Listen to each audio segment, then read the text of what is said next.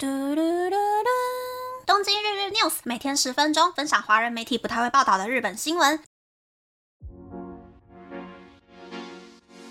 欢迎来到东京日日 news，我是可乐咪。有看到现实动态的朋友可能会发现，我已经收到今年度最后的福禄萨多诺泽故乡税的包裹了。第两百二十八集有说，我这一次买的是北海道的螃蟹还有干贝。螃蟹跟我想的差不多啦，反正就是肚子壳里面塞了所有的螃蟹肉。但是那个干贝，我有被吓到哎，居然是那种铁板烧才会出现的大干贝，而且分量比我想象的还要多。我都在怀疑说，这个是找日币一万五千元的税就可以拿到的大干贝吗？感谢习大大禁止日本水产流通，前几个礼拜才开始捞的大干贝，现在全部都留在日本卖。所以住在日本的人呢，也好不容易才可以轻松的买到外销等级、超级新鲜而且很甘甜的干贝。原本以为今年气候异常，菜价应该会很贵，然后这个年会很难过。但是没有想到，高级水产变得超级亲民的，而且气候异常呢，导致今年的大白菜也是变得很便宜。所以这个冬天呢，可能会比我想象中的还要好过一点点。不过最近我有一个小烦恼，就是。我居然喜欢上了有一点点贵的小熊软糖哈利波。我比较喜欢的是没有糖粉、不会粘手的可乐口味、葡萄柚口味，还有水蜜桃口味。我喜欢哈利波那种咬起来 Q Q 的口感，因为会咬很多下才会开始融化，所以那种吃点心的满足感也很高。但其实我以前比较喜欢的是洋芋片，还有 c o l o 比较没有嚼劲的零食。而且喜欢什么不好，偏偏喜欢贵贵的德国零食，而且日本还不是很好买到哈利波，我真的是完全就是自己在找罪受哎。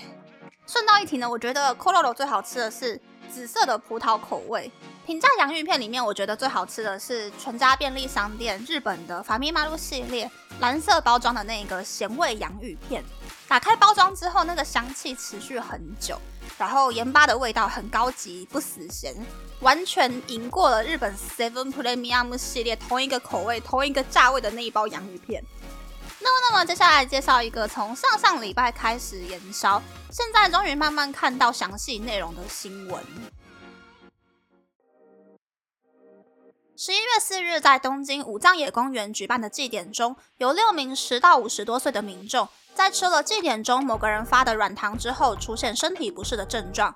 其中五个人被送医，才发现这些人吃到的是被日本政府禁止的含有 HHCH 成分的大麻软糖。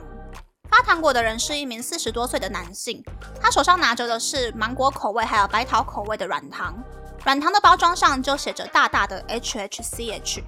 因为他自己有在吃大麻软糖，所以就想着给别人吃吃看，才会在祭典会场发软糖。根据调查，制造软糖的是一间大阪的公司，原本制造的是含有另一种大麻成分 THCH 的食品，但因为日本从八月份将 THCH 设定为管制品，因此还没有受到管制的 HHCH 开始在日本快速的扩散开来。其实，在武藏野公园祭典的前一天，东京晴空塔所在的鸭上车站月台就有四名男女因为吃了可乐口味的 HHCH 大麻软糖，感到身体不适而被送医。在记者调查之后，才发现东京都内就有几间看起来像是年轻人会喜欢的时尚的咖啡厅里有贩卖大麻软糖，生意好的时候一天甚至可以卖出八十包软糖。店家表示。不能说大麻软糖是安全的东西。如果是第一次使用的人，身体可能会出现状况。HHCH 软糖可能会在最近被政府禁止销售吧。根据追踪犯罪的记者表示，大麻软糖一包里面大概有五颗，售价是日币四千到八千元。贩售的店家有很多是有在贩卖吸食大麻器具的店家，又或者是以电商的名义做生意。虽然 HHCH 是危险的物品，但在很多地方都可以轻松入手。可是，厚生劳动省在进行人体调查后，并没有把 HHCH 设定为管制药物。而事实上，光是大阪在今年就有十多位二十到三十多岁的年轻人，因为吃了大麻软糖后被送医。今年九月，就有一位二十多岁男性，和网友购买声称是合法的软糖后，与其他三名朋友一起食用，之后就出现了呕吐等不适症状，被送医的案例。大阪市里贩售大麻软糖的店家接受媒体采访表示。大麻软糖一天只能够吃半颗或是一颗，会吃到身体不适的人可能吃了不止一颗吧。嗯，现在的日本哦，其实已经很少出现所谓晚上喝太多睡在路边的酒鬼了，但是却出现了不管是白天还是晚上都会因为吃大麻软糖而倒在路边的人。所以我觉得台湾还是不可以开放他们啦。现在抽烟喝酒的人都已经能够把治安搞那么差了，如果开放大麻的话，真的是不知道会怎么样呢。不过说真的，我也是很好奇，就是为什么参加祭典的人会愿意拿软糖来吃？因为它那个软糖包装，它不是单颗单颗包装，它真的是手碰过一颗一颗拿的。我就觉得，哇哦，这个卫生习惯还是挺了不起的。那我会觉得开放毒品是一件很可怕的事情，是因为。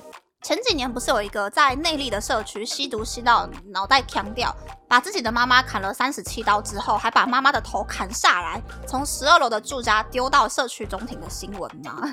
而且很神奇的是，那个凶手的姐姐还去求法官说不要判弟弟死刑，二审甚至还给那个弟弟判了无罪哦。下一次搞不好就是隔壁邻居的头会被丢下去吧。反正我是很反对吸毒啦。法律之所以会限制毒品，就是因为毒品会对吸食者或者是其他的人带来伤害或者是困扰。很多人会说，大麻跟人工制造的毒品不一样，可是吸食大麻的人还是会强调啊，不管白天还是晚上，都有可能会倒在路边、倒在月台边、倒在铁轨上面，造成事故。如果是习惯开车、骑车的台湾，就很有可能会发生车祸嘛。那这些时候，事故的责任到底要算在谁的身上呢？为什么明明起因是在吸毒者身上，可是其他人往往要一起承担那个害死人的罪恶感呢？我觉得很没有道理啦，所以我反对吸毒。也希望大家来日本玩的时候呢，不要因为就是某一些网络上的影片介绍啊，分享自己的经验，就来日本踩法律的灰色地带吸毒，看到倒在路边、倒在月台边之后发生什么事情的话呢，真的就是自己承担责任，OK？那那么这次的分享就到这边，不知道大家喜不喜欢这样的节目呢？欢迎大家留言和我分享你的想法。喜欢这个节目的朋友，可以在 Apple、Spotify、3 on、KKBox、First Story、Mixbox 等 Podcast 平台和 YouTube 订阅《东京日日 News》，多多按赞、评分，或是在3 on 小额赞助这个节目。还可以在 Instagram 或 Search 追踪《东京日日 News》JJ Tokyo 的账号哦。拜拜。